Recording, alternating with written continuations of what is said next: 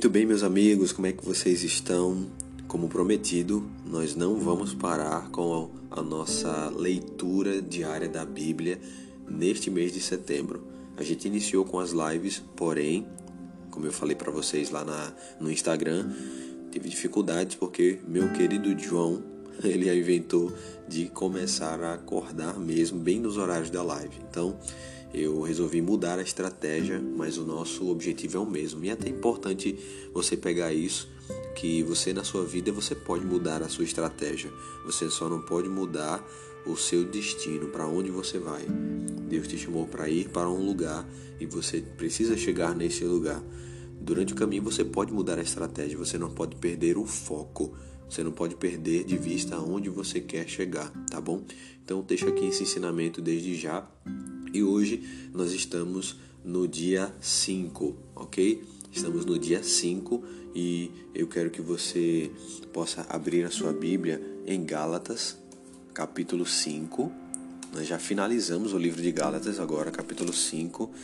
Talvez esse áudio fique um pouquinho longo, mas enfim, é para aqueles que realmente desejam viver uma experiência com a palavra de Deus. Beleza? Se você não quer viver uma experiência com a palavra de Deus, se você quer realmente passar só mais um, um conteúdo superficial, é melhor você não ouvir esse áudio. Continue fazendo o que você estava fazendo antes. Mas se você quer mergulhar, fica aqui com a gente e com certeza vai ser de grande valia. Se você abrir no capítulo 5 de Gálatas, tem uma coisinha que me chamou muita atenção e eu quero partilhar junto com você, tá? Ainda tem mais um capítulo, né? Porque são seis capítulos, o livro de Gálatas. E aí você vai abrir e no versículo 13 a gente vai partilhar o seguinte: olha o que a palavra de Deus ela vem nos dizer. Capítulo 5, versículo 13 da carta aos Gálatas. Sim, irmãos, fostes chamados para a liberdade. Porém, não façais da liberdade um pretexto para servirdes a carne. Vou repetir. Sim, irmãos, fostes chamados para a liberdade, porém, não façais da liberdade um pretexto para servirdes a carne. Palavra do Senhor, graças a Deus. Nessa manhã de hoje, nesse dia de hoje, nesse quinto dia de leitura diária da palavra de Deus, o que me chamou a atenção, e eu repito que essas leituras não são leituras que onde a gente vai ter um aprofundamento teológico, estudo e tudo mais, mas é uma leitura, uma experiência com a palavra. Quando eu li essa palavra, me veio verdadeiramente um sentimento de, de alerta nós precisamos ligar sempre o pisca-alerta em nossa vida para que nós não façamos da liberdade que Jesus nos deu um pretexto para fazermos as nossas vontades, um pretexto para nós não obedecermos às nossas car na nossa carne. O que mais a gente vê por aí é justamente o contrário. Aquela pessoa que se usa da liberdade que tem talvez por não conhecer verdadeiramente a Cristo, utiliza da verdade que tem, da liberdade que tem, para poder fazer o que quer. E aí a gente vê várias atrocidades, como a terrível frase que diz: Meu, meu, meu corpo, minhas regras. E a liberdade ela é utilizada de maneira desregrada nesse momento, porque na verdade a liberdade nem se faz pela vida do outro, mas pela sua própria vida.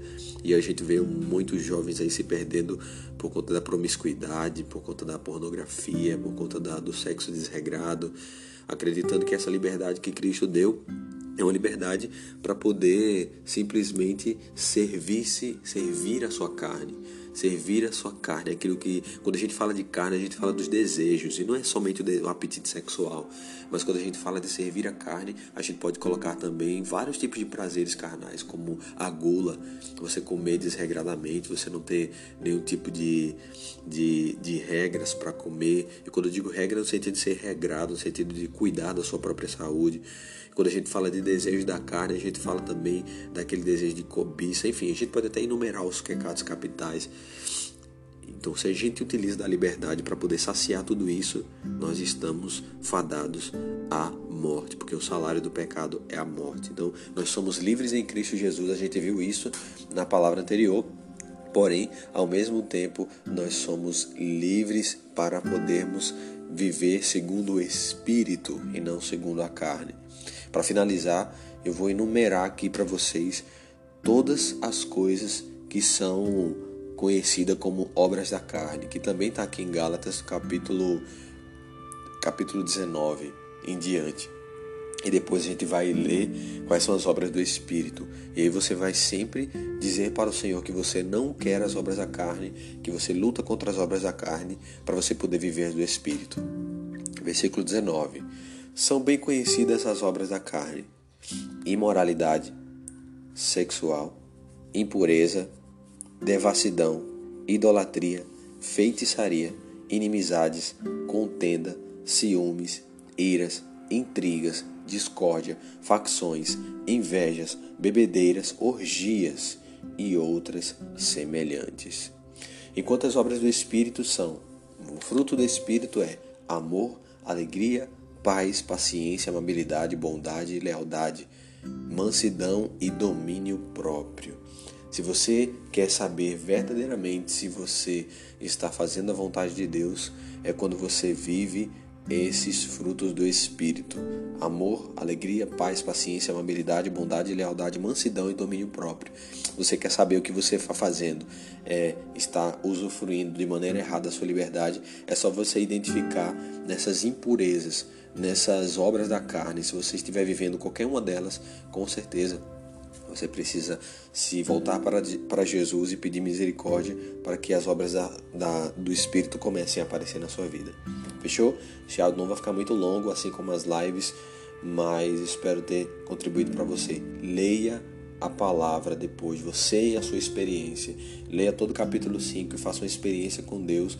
Não espere, não dependa de mim para você ter essa experiência com Deus, mas tenha você mesmo. Busque, cabe. Fechou? Convido você a se inscrever lá no canal do YouTube. Toda segunda, quarta e sexta a gente tá postando vídeos lá para que possa ajudar você a fazer a diferença nessa terra. Deus está chamando, Deus chamou você para fazer a diferença e eu não vou descansar enquanto não ativar isso no seu coração. Deus abençoe até até amanhã, né? Amanhã é mais um dia de leitura da Bíblia. Fui.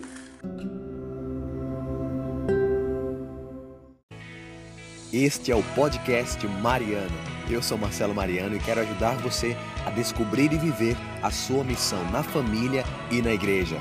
Vamos lá?